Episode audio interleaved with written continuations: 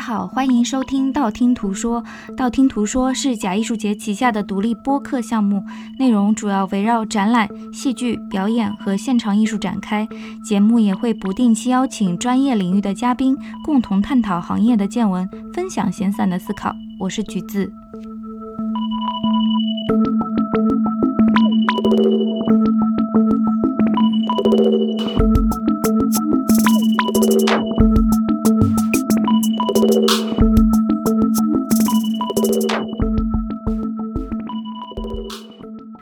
播客配套的补充图文索引已同步更新在微信公众平台“假艺术节”。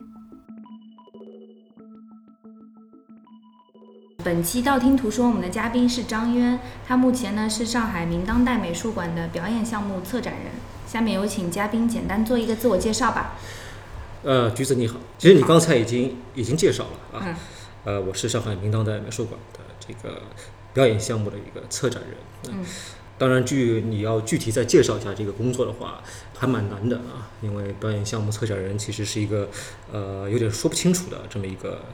一个工作吧。啊，对，因为说不清，所以今天想邀请你来录这个节目，好 好好，试图我们看看能不能把它说清楚。对，是的，嗯，其实我跟张渊认识一段时间了嘛，知道你的这个职业发展的道路哈。之前的话，其实是在剧场里面。嗯，传统相对传统一点的剧场，然后再来到了美术馆。对，中间呢，以这个策划人的身份参与过很多啊，我们本土的比较重要的表演艺术方面的项目。第一个问题想问问张渊，就是说在美术馆和在剧场里面策划表演方面的项目吧，或者是戏剧方面的项目，有什么异同吗？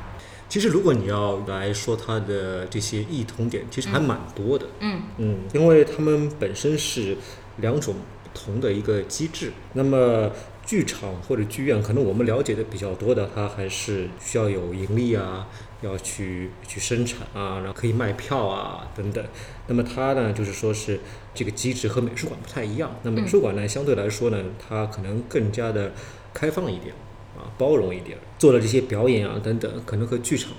大家看到这个形式上也很大不同。对，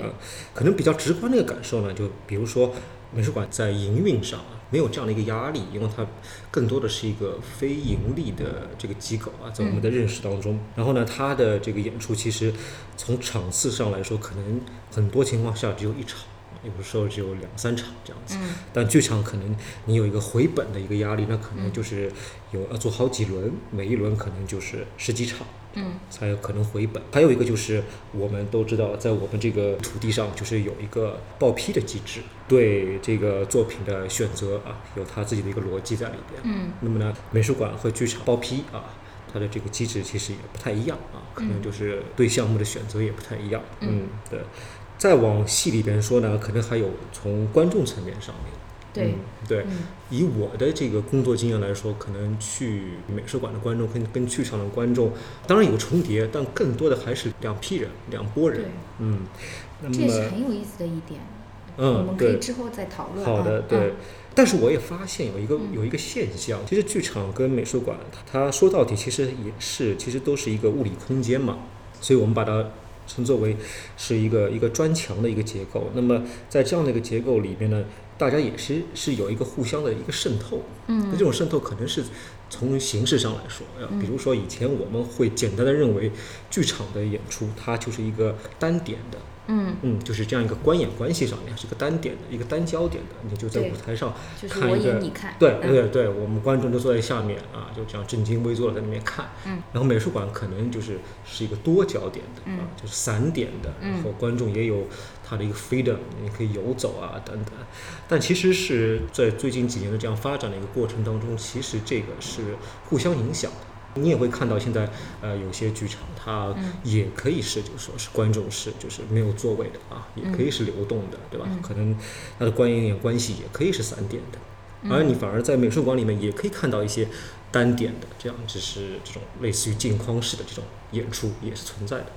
有互相影响这样的一个过程。嗯，但是其实平常的话，我们好像是把剧场里面的演出跟美术馆里面的表演啊，好像有必要的在做一个区分。我不知道这个是呃媒体导向的，还是说其实两个行业之间的互动并不多。对，我觉得其实呃互动来说其实是很少的。嗯，啊对吧？但大家有时候都会互相观望，嗯会看，但是呢，不一定说会互动。对我很好奇啊，为什么你会就是在职业发展的这个方向上来讲，为什么会选择从剧场啊来到了美术馆呢？就是你刚才说的这个、嗯这个词职业发展，其实嗯这个、我一直觉得我所从事的这些工作不存在一个，或者说这个我们说的行业其实还没有形成，还不是一个行业，就还是蛮悲观的。因为如果是有这个行业的话，那我在这个行业里边也也快要十五年了嗯，啊。那么很资深了，嗯你可以说自身呃、但是我并没有觉得我有一个职业的一个发展。你是说这个道路这个 pass 啊，这个？pass 对，就是我一开始其实是还是蛮机缘巧合的，那个时候是嗯我第一份工作嘛，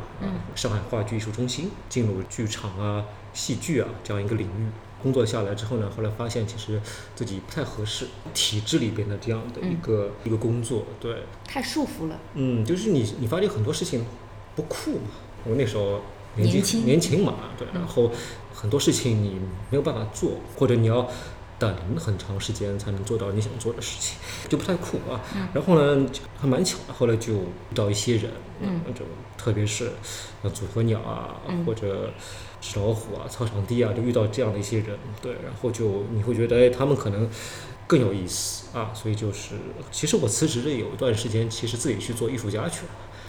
哦，这一段我真的不知道，所以我今天之后好好盘问。但其实我的艺术生涯很短暂，非常短暂，对，嗯。然后就就一直是在这个我们说独立的领域里边吧工作啊，作为制作人、策展人啊、策划人啊嗯。等等。直到二零一七年的时候进了明当代嘛，嗯。就现在的这个工作，对，也蛮开玩笑说，就是嗯。说这个可能那么多美术馆，只能在这样的一家美术馆里工作，好像也就只有这对一个。因为，他做表演，对对对，其他就是可能都没有我这样一个职位啊，嗯。所以这这也是蛮有意思的一一个一个情况。对。我这其实十四五年这样的时间下来，其实你从国家的这样一个剧院，政府大的嗯。政府的这样一个剧院，到 freelance 的一个状态啊，嗯。作为艺术家也好，作为策展人也好，再到一个一个美术馆的呃民营美术馆的这样的一个机构里边嗯。工作，身份或者这样一个角色的不停的转换，你也看到了。嗯。就从不同的角度看到这个领域的一些情况，所以我会有这样一个，其实就不能说是个结论吧，但嗯就是发生在我自己身上的一个情况，就是说我其实没有，并没有一个职业的生涯，嗯，就是说就没有从明确的一个道路。，对，但是我想，如果我是在体制里边，嗯我应该会有一个所谓的生涯，就比如说你进去从实习生 intern 嗯做到 assistant，对吧？做到 project manager，然后做到 whatever，director，producer，然后再做做到 director、director，对吧？等等等等。我在上海话剧中心其实就已经做到 project manager，然后做到 producer，、这些我都做到了。嗯，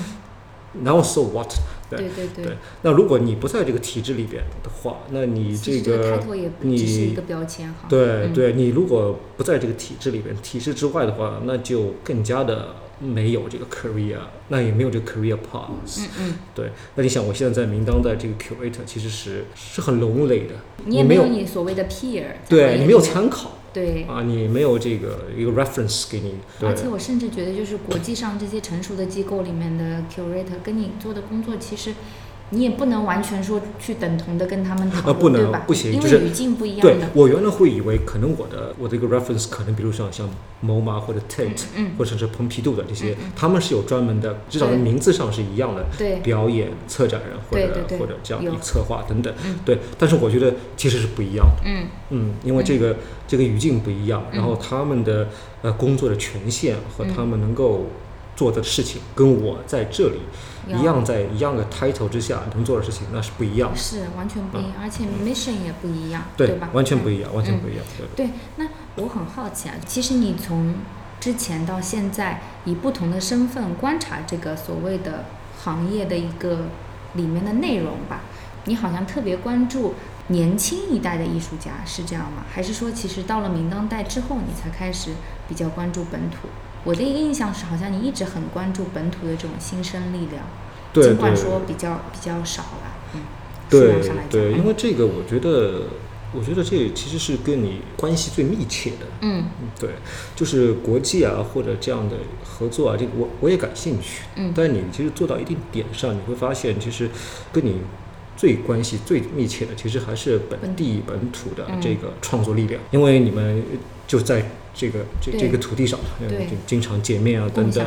交流啊等等，你们在一个对你们在一个现实里边，所以其实这个这方面工作我是一直是在做的，但其实这方面工作其实不好做，很难，嗯。真的很难。其实这个其实，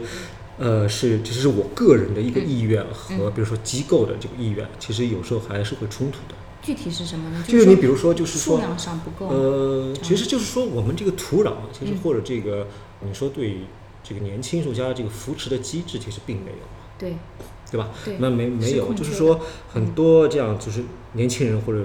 他觉得这个东西有意思想做，其实他也看不到啊，或者刚开始的时候他会做一些，然后随着生存压力的这个增加或者增长，其实都会犹豫的嘛。比如说你机构来说，我们并并没有一个扶持年轻人的这样一个一个机制，嗯啊，比如说你你也知道，在嗯国外其实这个东西其实是有个 funding system 在。对，在在支持的，对它很健全，对吧？但它有它的问题，它可能就是说没有办法，每个人都给呃，每个人都给到，但是他有这样的一个可能性，他有这个机会，啊，然后每个人可能都可以申请到一点点，嗯。啊，不可能申请到很多，不像就申请到那种大团没那么多，但是你至少是有可能可以去去发展。嗯你的 project 也好，你的项目也好，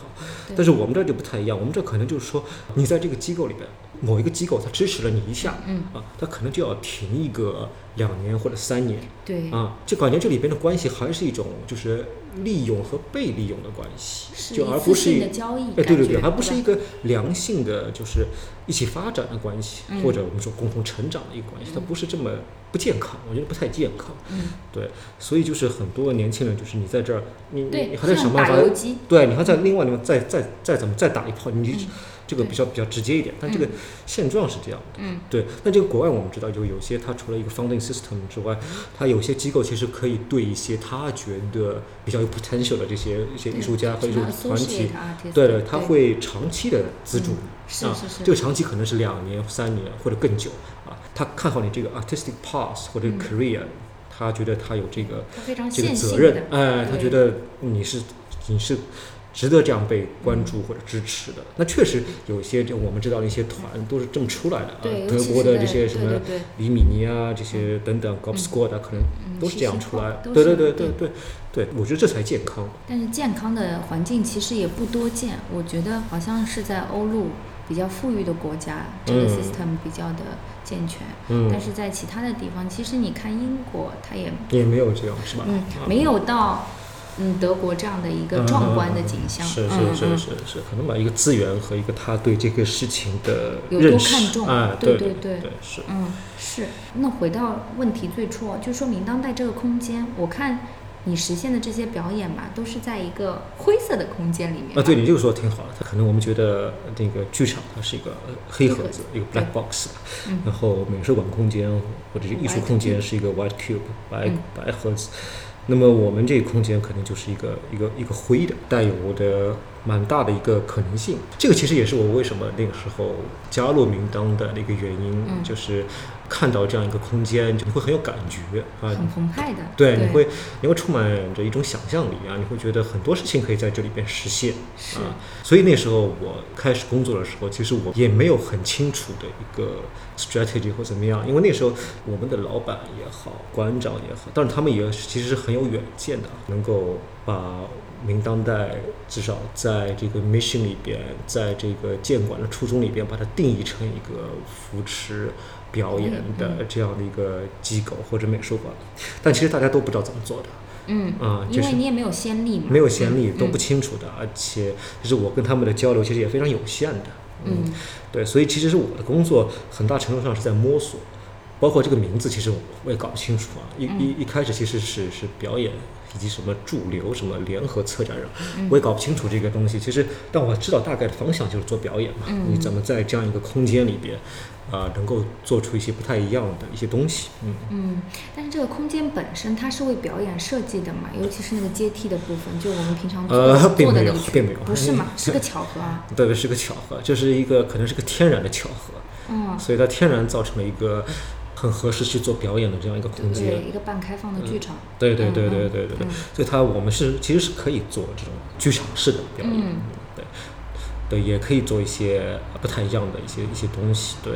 所以我其实一直在想，我们这个空间怎么去用它？因为一开始的时候，大部分的工作其实，呃，或者这样的表演项目，其实还是更多的来自于我之前的这样一个呃对这个领域的一个认识。嗯，比如说我认识的艺术家，然后我知道他们的创作的方向啊，哪些人是比较有意思的，所以我会去邀请等等，对。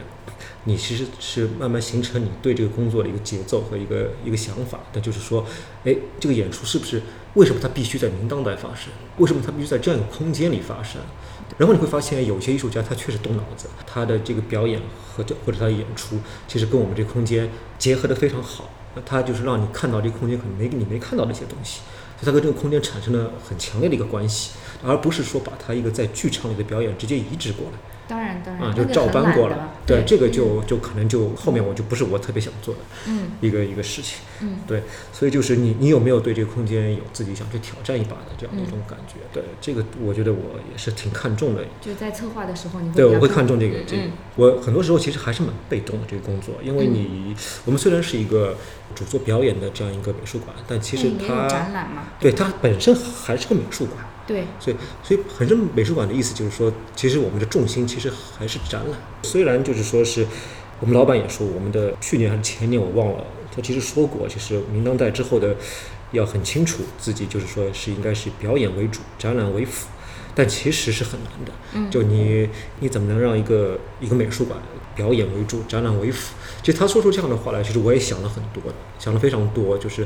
这可能跟我刚开始进入这个美术馆的初衷可能有点不谋而合。因为我当时进入这个美术馆的时候，我我就以为它可能就是一个很实验性的这样一个当代的一个表演的艺术中心。而不是我我我所理解的这个传统意义上的一个美术馆，但它实际上其实还是一个美术馆。这个意思是什么呢？这个意思就是说，它还是展览为主，嗯，表演为辅啊。这是我的一个自己的一个理解和体会。对，那其实因为展览的话，它要占据你整个空间很长一段时间对，因为你看主为辅，其实就是其实你有很多方面来看。这一个就是我们说的很直接一点的，就是从预算上，当然，从人员的配备上。啊各方面的重视程度上面，对，那这个我的亲身感受就是觉得，还就其实还是展览，展览是一个大头，对，表演其实还是相对来说是一个辅助的这样一个角色。当然，我们做的表演这个比其他美术馆多得多，多很多，对吧？重视程度也比其他美术馆多。那比如说，就是有我这样一个一个职位的人在，对。但是我们我们美术馆其实从人员配备来上来说，其实专门铺在做表演上的，其实就我一个人。那其他的工作其实都是要呃制作也好，宣传也好，媒体也好，这些其实都是和要和展览、和公教等等去协调，对，一起一起 share，其实还是蛮难的啊，蛮难的。因为工作量其实是也很大的，也很大的，因为我们那个时候，我们的原来的老板的期待是，就是其实是。是，我觉得这个期待其实是非常美好的，但具体落实到操作上来说，就有点残酷啊。它需要就是说每个周末都要有活动发生啊，这个活动可以是公教，也可以是表演。那这个就是对我们来说就是频次很高了，频次就很高了啊，这个这个就很频繁了。呃，当然在一定程度上，它会吸引到大家的一些关注，很多人来。但是对于具体是我们做事的人来说，就是这个从业人员来说，就是。其实还蛮痛苦的。嗯，所以这就连到我下一个问题，我刚好想问你，就是说你目前的这个工作里面，你策划相关的表演啊、行为啊这些等等等等的项目的频率和周期大概是怎样的？基本上统计过吧，因为我们每年都会做一个统计，那基本上是一年总是要有一个十二到十五个项目。那也很表演项目，然后如果你算上每个项目一到两场的场次啊，就。就可能有三四十场吧，这样子。其实已经很多了。其实很多了，就是对于对于就是我们这个人力配备来说啊，我觉得是其实非常多了。但有时候你会想想，就是说，呃，嗯，是不是数量真的那么重要？我觉得不一定。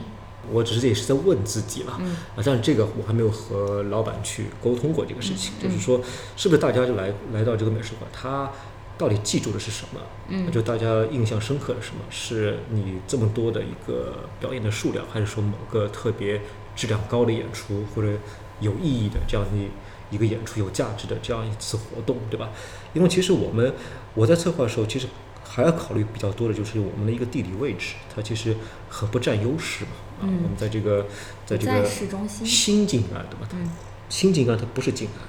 安。你这么说会惹怒很多人。哦，这倒也是，对不起。嗯对，我的意思想表达就是说，它的地理位置在对于很多人来说，嗯是他是会觉得远的，嗯，嗯是，对，所以他会犹豫要不要来我们这里，嗯参加活动也好，怎样好，我是需要去去思考这个问题，就是说，呃，我是不是可以做到，大家来明当代的时候会觉得，我这一呃趟值了。对我趟值了，就是说我、嗯我能来明当代能看到一些他在其他地方看不到的东西，嗯啊，所以他会觉得他他有这个必要，他觉得可以愿意跨过那么远的这样一个心理的一个障碍。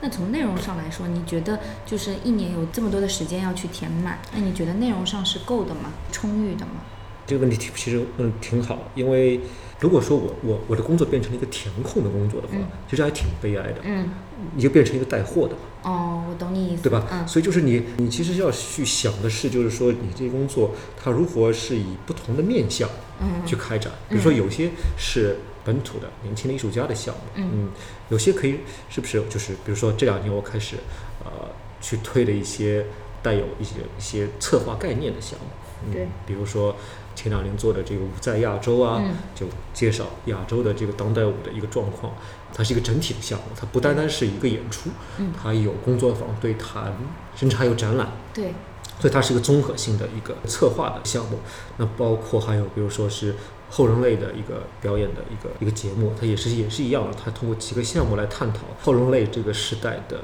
表演艺术的一个一个情况啊。今年开始做的发展的这个非常身体的这样一个系列，对就探讨这个身体啊，不是我们觉得的这个常态的这样一个身体，嗯它的一个一个表演，所以就是这样的一个情况。那还有比如说做出来的这个一个点，就是一个联合制作这样一个情况，这就是考虑如何去和国际或者国外。啊的这样的一个一个联动吧，或者合作，因为这个其实是我在不断的去参加艺术节、国外的艺术节或者这样平台等等，也学习到的一些东西。那就嗯看能不能和我们的这个机构能够产生这样的一个一个关联。其实每年也有推出啊，嗯。每年推出这一个项目，频率也已经蛮高蛮高了。嗯。就是每年一个，对于美术馆，因为没有美术馆，不能说没有，应该说很少有美术馆会自己去出品一一个表演项目。对，大部分的美美术馆其实还是邀请、承接，承接嗯等等，对吧？很少有美术馆会去违约嗯，或者去联合制作，会嗯，除非是这种你之前提到的这些大馆吧，对对对。对吧？对他可能有专门的这个，嗯对他有他觉得他自己有这个责任或者嗯。mission 这样去做。嗯。那对我来说是一个尝试嗯。啊，就是看怎么样能够这样的方式能够打开呃更多的可能。啊。对，而且这样的话，本土的艺术家他这个作品的生命也可以延长一点，对对对，这是其实联合制作最大的一个一个优势吧，就是嗯。说我们知道一个表演出来，它可能就一轮就可能就没了那就死了。那么你是联合制作的话，你至少在这个联合制作方的那几个地方，你可以形成好几轮的这样一个，能见度，对对对，这样一个嗯可能性。那这个对于对于这个作品来说，其实是很好的。嗯。对，其实你刚刚讲到这个联合制作，我就想到说，其实我们行业里面啊，所谓的这种欧陆中心主义还是蛮蛮普遍存在的。我嗯觉得，我不知道你怎么看。尽管说地球另一边的同行可能都在试图用他们的工作去破除这样的一种中心主义啊、嗯嗯西方啊等等这样为主的一个现状，但是我觉得好像呃收效也比较甚微。从现在的这个情况来讲的话，你怎么看待就是中国艺术家在世界范围内面临的这些挑战或者说机遇？换个讲法，就是说你觉得大家真的对中国感兴趣吗？还是说只是为了在他们的 program 里面有一个中国作品？嗯，这个问题可能是几个时间点来说啊，嗯就是因为这样同样的问题，其实我近些年都会都会去思考啊，都会去问自己。比如说，就是像西方这样一个艺术节，呃，驻地他们这样的一个方式，怎么维系的，怎么来运作的等等，然后他为什么需要，比如说需要呃他们这个文化之外的一些项目啊，就他们为什么需要国际的合作，或者为什么需要中国的艺术家？嗯你后来发现其实挺有趣，在你在思考或者想象这些事情的时候，这个疫情来了，疫情一一来，它这个都就打乱了。对整个西方的这个机制啊，它就它就停摆了，整个悬置了，自己就就停了。他其实现在自己也在问自己很多这样的问题，因为全球化嘛，它是这个巡演得到可能。那巡演其实对很多艺术家，特别是舞团啊、剧团是至关重要的，对吧？是他们的呃面包黄油，等于说。对对对，嗯可以说是命根子了。嗯啊，对，呃，特别是对于有呃大部分的这些团体来说，那现在像我们知道这种移动性啊，或者 mobility 这样一个东西，一旦没有办法做到的时候，怎么办啊？嗯在这样的一个情境之下，对于我来说呢，我其实更多的其实现在在现在的这个角色里边，就嗯这个位置啊，我我更多的其实还相对来说是受到了打击或者影响。跟他们相比，其实还是那就差的蛮大的。嗯第一，我在一个机构里边，对；嗯第二呢，其实就是中国现在疫情的一个好转。那么第三，其实我们原来也没有这个机制，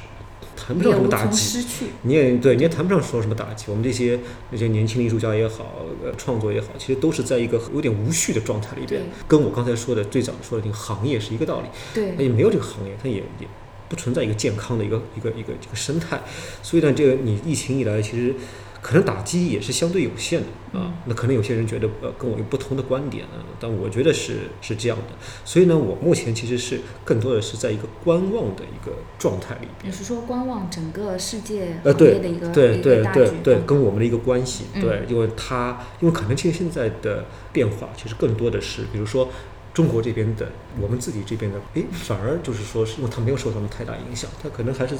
按照原来的那个来在玩儿，但是西方这个会往什么地方去走，然后他们那个东西接下来会怎么办？巨大的问号。巨大的问号，我其实非常的好奇，然后其实也是非常的关注。嗯对，昨天还是前天还看到《纽约时报》嗯它还是评出了今年的啊，对，最佳剧场。对十大剧场。嗯，对，对但其实没有 没有什么剧场啊，它还是评出了十大剧场。对，就是就它它你看到它还是很葛的，它里边有个有个这样一个东西在里边，他们对这个剧场的认识，觉这个得创新在哪里？哎，它的一个一个一个信任或者等等一个价值的一个认可，包括就是在疫情期间那么长时间里边，他们就频繁的在 Zoom 啊，在线上开各种各样的会嗯来讨论，或者说应对，就是这个目前的这样的一个、嗯一个对策或者未来该怎么办。对嗯，那我想一开始他们还是可能还是一个比较轻松的状态，但随着这个疫情继续往下走，对我也有这个明显的感受。就刚开始大家好像是看我们这里水深火热的，对突然一下子风吹到那里去了。对对对嗯对对对对，而且其实确实是蛮糟糕的。就虽然他们有这样一个呃机制。扶持啊，嗯。就是可能政府也会有一些资金上的扶持。对，长线来说，这其实是一个基础性的一个，就是 infrastructure 上的一个破坏。嗯，对，嗯而且是我觉得是一个这个毁灭性的打击，大家都没有准备好，因为嗯嗯。其实我也没有什么这样的嗯。给结论嗯给到你，就是，嗯。但我觉得现在就是以还是一个观察的阶段，在这样的一个阶段里边，中国艺术家或者亚洲艺术家，嗯，就是非这个西方、非欧洲的艺术家，他如何去选择，然后怎么来走，其实也是蛮值得关注的。对，就刚刚讲到这个嘛，因为其实我刚开始留意你的呃你的这个策划方面的时间，是因嗯为我当时去了上海外滩美术馆看了一个叫《身在亚洲》的系列，哦，那蛮早了，嗯，对，有点年纪了，所以我就总结出来，我不知道这个总结对不对，就是说身体还有亚洲这两个概念嘛，其实在你的策展里面好像就是比较核心的两个问题，这个嗯是一种刻意的选择吗？我想啊，那个时候其实这个还是蛮有意思的一个时间点，因为那个时候你看到那个项目身在亚洲，其实是二零一五年嘛，对，二零一五年那个时候，其实这个项目其实是原则上应该是我和美术馆的第一个合作的项目。嗯啊对，因为那个时候他们有一个 Hugo Boss Asia Art 的扶持年轻艺术家的一个项目，那么呢，然后就是邀请我去联合策划一个以剧场的表演的方式来探讨亚洲的这样的项目。那其实我那个时候呃思考很多，因为有几个方面啊，一个方面就是说是你刚才说身体呢，其实是很对，因为身体对我来说，其实我是从原来的那个话剧和戏剧里边走出来的人。对，身体其实我我们知道，就是说它对于当当代表演、当代这个剧场来说是最重要的，所以它就是和之前有一个有一个转折。那么我们从身体这个方面走向去看，那么另外一个就是亚洲，亚洲是因为我又也是跟朋友在聊，让我发现就是呃虽然中国身处亚洲，但其实就就是游离至少在这个对概念之外，对对对，但是我和我我们大陆这边的做当代剧场、做当代这种表演的人，其实对亚洲范围内的其他的做这个相似的这样的一个实践的创作或者这样的呃艺术家或者作品，其实知道的很少。那反过来也是一样的，他们对我们也知道的很少。那所以就是我想，哎，那正好我可以策划一个呃这样的一个一个系列吧，蛮多场。梳理梳理。但我也没有想着去梳理，因为那个时候其实是边研究边做，当然知道一些人，因为这个项目蛮长的，嗯做了一年时间，从嗯一五年到一六年这样的一个情，况我。记得有很多的团体，对蛮多的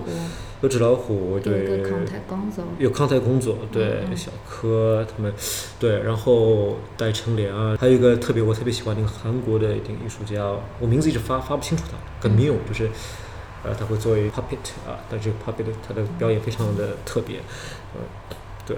你会把他们，你觉得他们可能可能会有对话的啊嗯，嗯。可能有对话的空间的这些艺术家放在一起来观察，对，嗯。来做。其实我那个时候写的那个前言里边，其实也是有一个还蛮天真的一个想法，就是希望能够通过新的这些实践的这个这个产生或者发生，能够有这个话语的进入，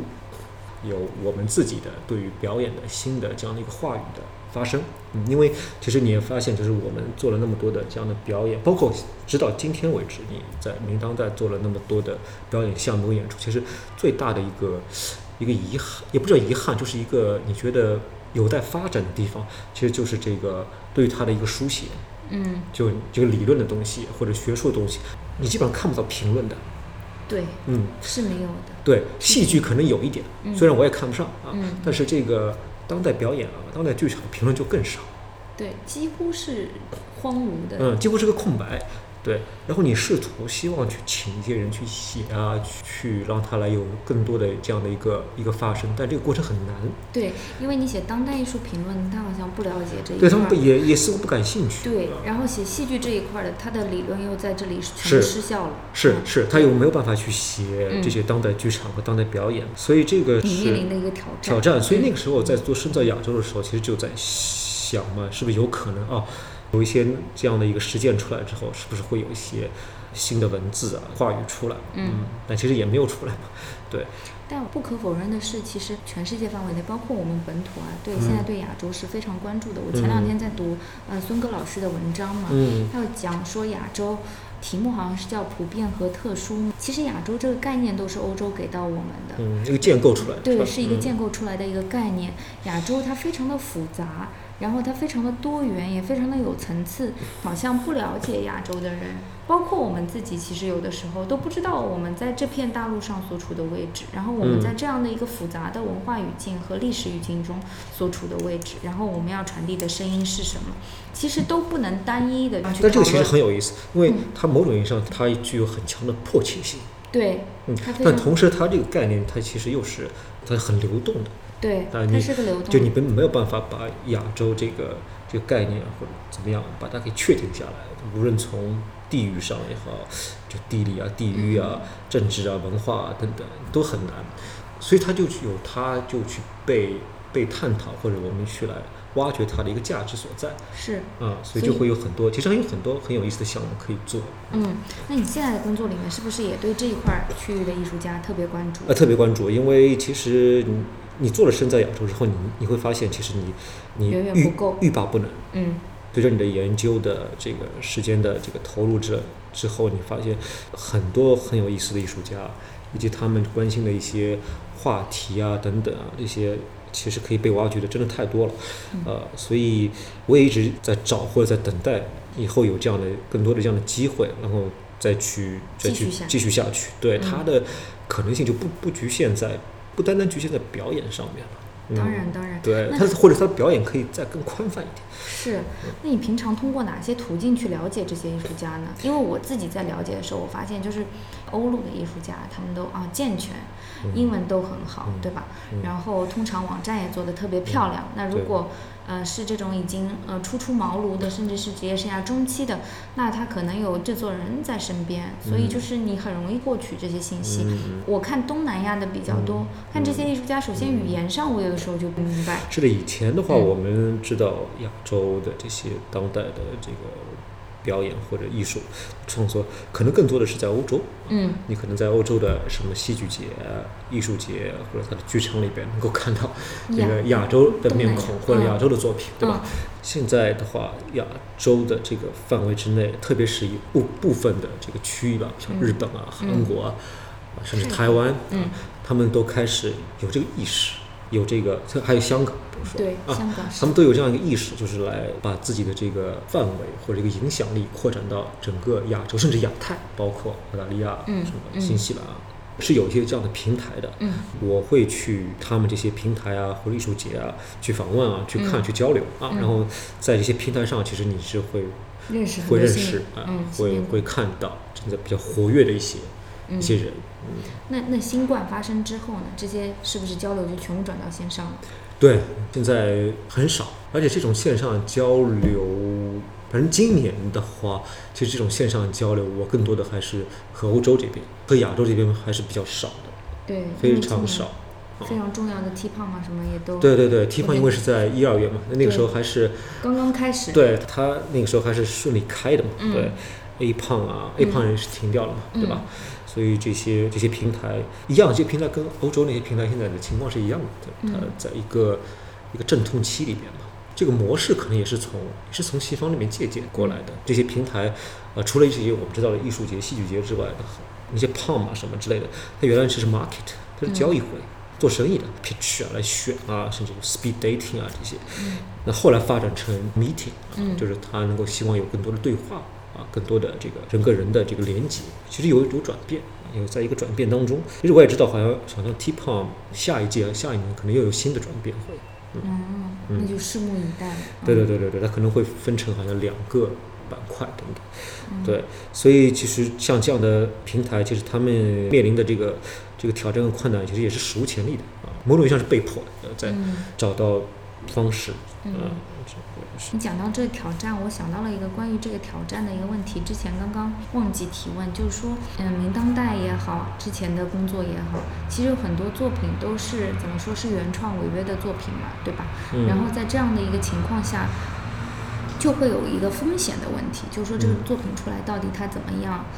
满不满意？我们其实在这个风险上讨论的一直比较少，无论是媒体也好啊，观众也好，大家都是很直截了当的给一个结论，比方说说我不喜欢这个作品，我觉得它很差，对吧？这是一个主观的判断，在我看来，如果我们往往后退一步，看到这个作品的风险，这个风险到底由谁来承担？因为在我看来，其实机构跟艺术家是共同要承担这样的一个风险，对吧？对，你说的没错。这个在国外来说，它其实也是有一个过程的，慢慢形成一个对这个风险的一个控制的一些策略，对吧？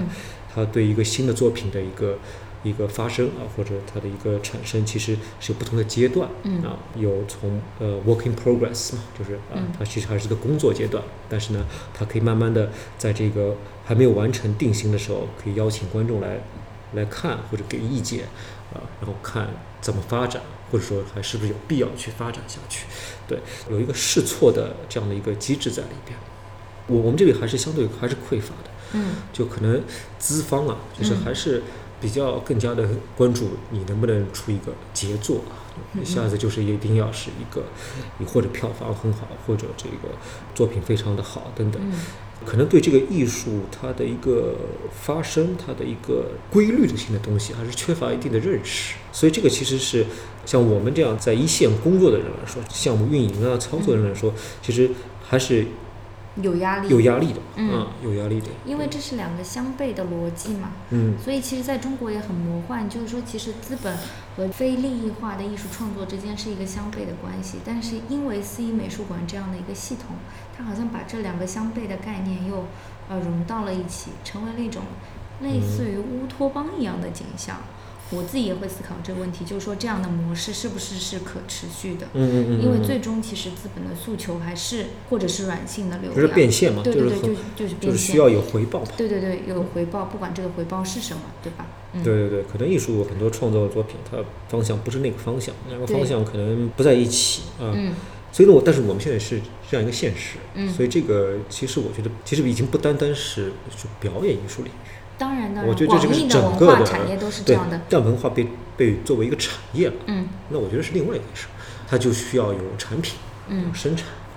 那么它就是一套的资本运作的一个一个逻辑在里边，对吧？甚至我们现在说艺术家其实是一个是一个 profession，其实是一个工作。是个工啊作，，就是很多你这个艺术家签的画廊，这画廊跟公司一样的，那你生产销售，对你，你其实就是他一个雇员嘛，这个我们就不扯了。但是是一个现在的一个现象或者一个现状。那到这个表演艺术这一块的话，那你你也会看到，就是现在一些比如说大的资本去投入啊做的这些作品啊，有时候基本上是不能看的。嗯虽然不能看，它有它的这个资本诉求，对吧？嗯它达到了很多人来，它达到了一种效率啊、社会影响力等等也好，就可以啊，就买单了嘛。可能对我们来说，不是在做艺术啊，是在做交易。但是呢，这个这其实是一个现在的一个现象。对，嗯那再回到表演艺术这样的一个环境中来，在你这么多年的工作里面，你觉得创作的环境，尤其是这个独立创作的环境，有在好转吗？有在打开局面吗？有是有的，但是实在太缓慢了。嗯这应该怎么说？就是其实如果你看，你从现象上来看，嗯其实现在就拿上海来说吧，就你可以说是繁荣。你是说表面？对，其实很欣欣向荣了。你看我们现在呃，疫情之前，甚至我们现在疫情好转之后啊，这些剧场、美术馆或者空间打开之后，每个周末你基本上都有表演活动，也不止一个两个。对如果你都要看，你就得赶场，对，而且来不及。来不及啊、嗯你没有办法啊。你往戏里边去看呢，就是你会发现这个其实呃乏，善可陈。对，不，我们先不从作品的这个艺术质量上来看，就是嗯它的机制还是很单一的，就是它的创作机制，它这些作品是怎么出来的，机制还是很单一的，而且你可以看到还有相当一部分是，就是艺术家还是在在滴血在做，这个说法就是在我们那个年代就是就是一种耗，不是自己花钱或者说是经费相当的这个这个紧张嗯啊，但是他就要把这个事情做出来嘛。还有一个就是可能机构等等给到的这个资助，其实都是非常有限的。对，那在我眼里，其实其实并不健康，但看上去很繁荣。但我觉得这样一个状态，它如果再往下做的话，是好还是不好？我现在也很难下去下判断，非常难下判断。但跟过去相比是多了很多。多了很多，对对，我觉得这跟代际也有关系啊，就是因为可能比如说大陆这边，我们第一代做表演的人，他其实跟这个体制的关系是非常对抗的，其实是很清楚的这样一个一个对抗的关系，对吧？然后慢慢的到比如中生代等等，他没有那么对抗啊，但是他也点兼容。但他也也很清楚，就是我跟这个体制的关系在什么。那可能我觉得到九零九五啊，甚至九零九五，其实对他们来说其实是无所谓的，就不是一个对抗的关系，但你也不能说是一个紧密合作的关系，就是一个有机会就上的关系，有有有机会有平台你就就做呗，对他也不需要你，也不一定说一定要通过你这个平台，剧场或者怎样的一个体制、或者美术馆的体制，这样一步步走上去，他们不需要。对，就对年轻的大家来说，他有更多的选择，甚至你会觉得，就是其实很多年轻人他其实他并不真正需要剧场。从你的角度来看，这种选择是个好事情吗？就更多的选择。我觉得这是一个时代发展到现在的一个一个情况啊，就包括你你现在读读纸质书啊，还是看电子书啊等等，看你怎么纸质书对，这是个选择。对你这对你来说是个选择，但对嗯很多人他就是一个时代的一个现象，它发展到这个、到这个这个地方，对吧？思有些东西就被就被自然用的人就少了，或者他被需要的就少了，嗯，它就一个更新的状态，在一个迭代或者替代的一个一个情境之下嘛。那再回到作品的质量上来看，就这么些年，你觉得质量上有突飞猛进吗？突飞猛进，我不知道你怎么去看突飞猛进。我也不知道，突然冒出来这个词。我的眼光其实是已经还是有点 old school 的，对我来说，可能还是八九十年代的那批人做的东西，对啊，我要也是这么认为。远要远远深的。嗯，是，就是从它有生命力，更的。对他的生命力、他的他的挑衅、他的 provocative，包括他的你要说艺术的质量的话，嗯，那现在的年轻人可能就是一个嗨吧，可能，追求自我的这个，但我不能我我不能这样去去说啊，就是这也是存在着很多我不懂或者我不了解的一些地方，但只是如果你要这么直接的问我，就你看到的这个部对分，，就你嗯直接的问我我的感受，就是我的观察或者加上我自己的这个直觉这些感受，我的我是是这样的，对。嗯就比如说你做了这么多项目，让演出，也好像其实你真正印象深刻的还是很少的。就是你要说真正的好作品啊，其实这种东西其实可遇不可求哈。可遇不可求是一方面，还有第二方面，你真的还是有一个完善的一个机制、有土壤，然后又有这样的可遇不可求，然后有这样的人出来。其实这还蛮矛盾。那你想，那个早期八九十年代的时候，那也没有什么土壤机制，机制更加没有了，那更加没有了，嗯但反而可以出一些这样生猛的东西啊。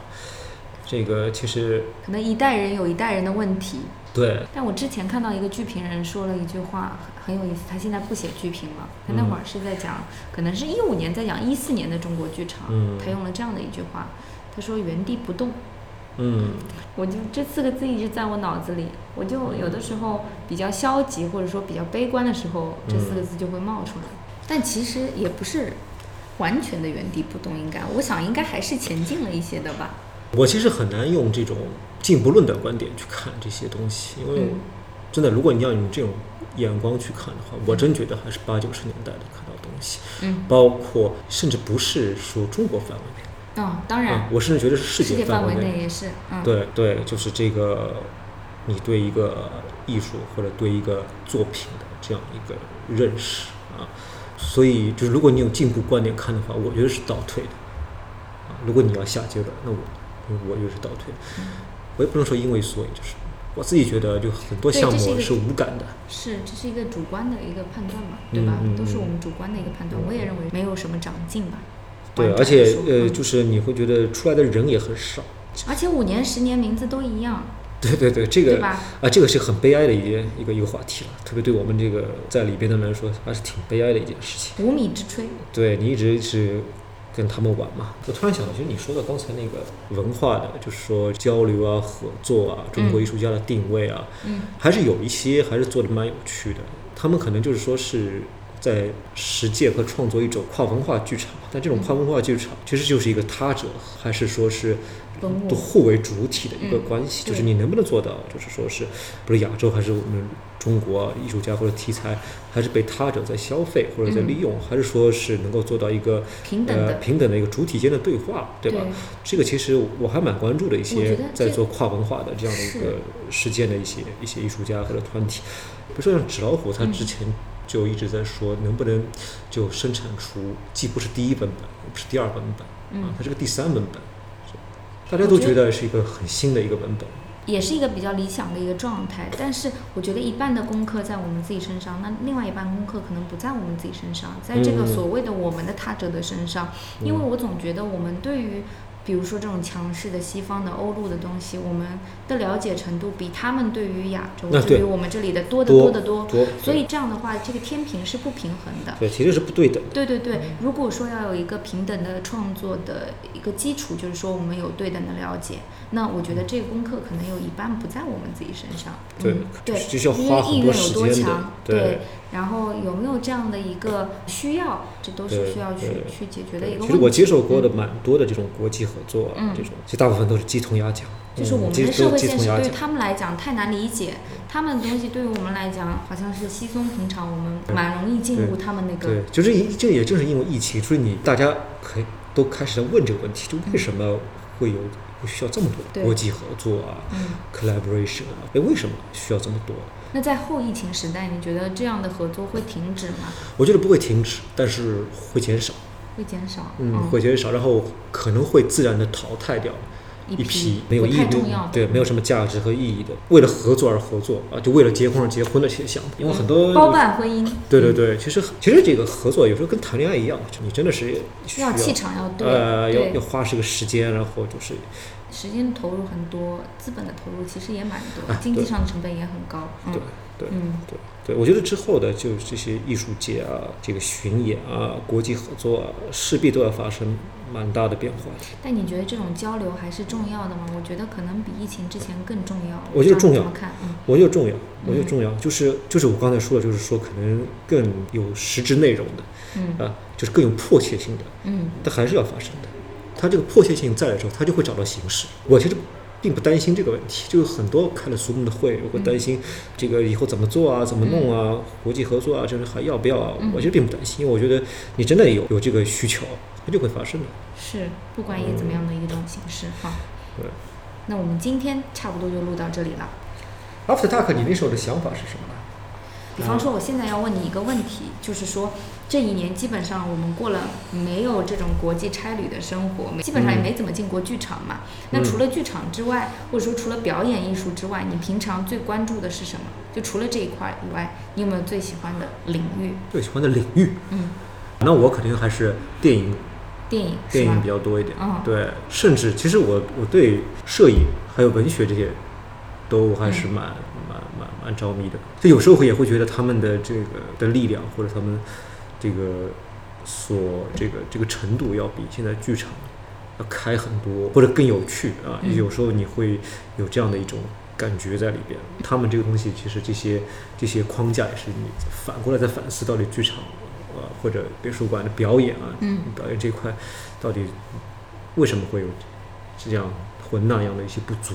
但是我要话说回来，因为我对他们这些的观察是作为一个纯观众的身份，嗯嗯，所以我在一个其实很舒服的一个角色里面啊，我其实享受这样一个一个位置。你做表演做的时间长的时候，你是你很长时间没有不知道做观众是什么味道，就你会职业性的去就哪怕你去看个演出，其实其实都是工作，嗯啊，你脑子里面会有想啊这些工作上的事情。对，但是你去看电影或者看小说或者看什么，对对对，你就完全是，对对对，你的你的你的位置，你的你的这个距离就不一样。嗯嗯。然后你刚刚有提到之前有做艺术家，我很好奇，你作为艺术家，你的作品风格是怎么样的？作品风格五花八门，就是很张元呗，就是。很疯，也没有，就一般都是自编自导自演的，自嗨型的。所以就基本上这个行业里面所有的工种你都接触过了，其实。对你只能说基本上吧。嗯。如果说是工种的话，或者对，你觉得我还有什么没干过吗？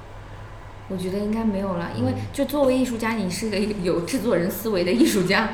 我作为制作人是一个有艺术家气质的制作人。对，这还挺好的嘛，这不是这个啊？两者的平衡。对啊，我觉得挺好的。其实我觉得，我觉得就算所谓艺术家的这个短暂的艺术生涯结束之后，其实创作还一直在进行嘛，以不同的形式，以不同形式在在做。因为这个其实你要完全停下来是不太可能的。嗯，那我们预计在什么时候可以看到下一个作品呢？嗯，应该是不远了吧。嗯，